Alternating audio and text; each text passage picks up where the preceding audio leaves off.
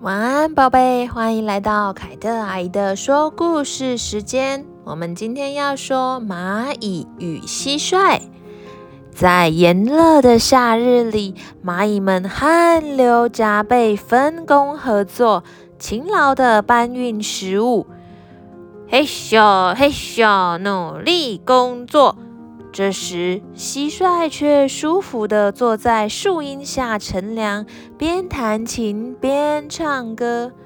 树上结满丰硕的果实，我真爱这个季节。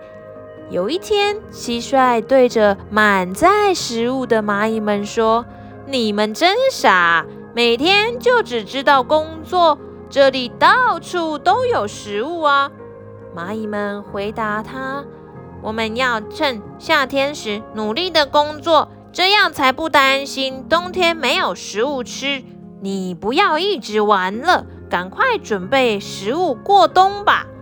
蟋蟀笑着对蚂蚁们说：“你们慢慢忙，夏天很长，离冬天还很远呢。”一个月、两个月过去，白昼渐渐变短。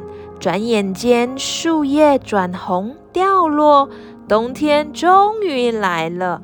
寒风呼呼吹着，天空下着绵绵的雪花。蟋蟀冷得浑身发抖，到处寻找食物，但遍地覆满了白雪，哪找得到食物呢？蟋蟀踩着冰冷的雪地，找蚂蚁们求助。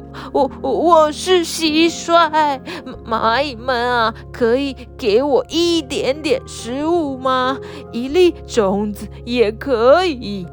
蚂蚁们回答蟋蟀：“我们夏天时努力工作，是为了寒冷的冬天做准备，而你却无所事事。”整天唱歌玩乐，现在知道谁是傻瓜了吧？蟋蟀听了，懊悔地流下了眼泪。呜、这个故事是不是告诉我们，我们要像蚂蚁一样，要懂得储蓄呢？你看，蚂蚁在夏天的时候、春天的时候，都很努力工作，把食物储存起来，等到冬天。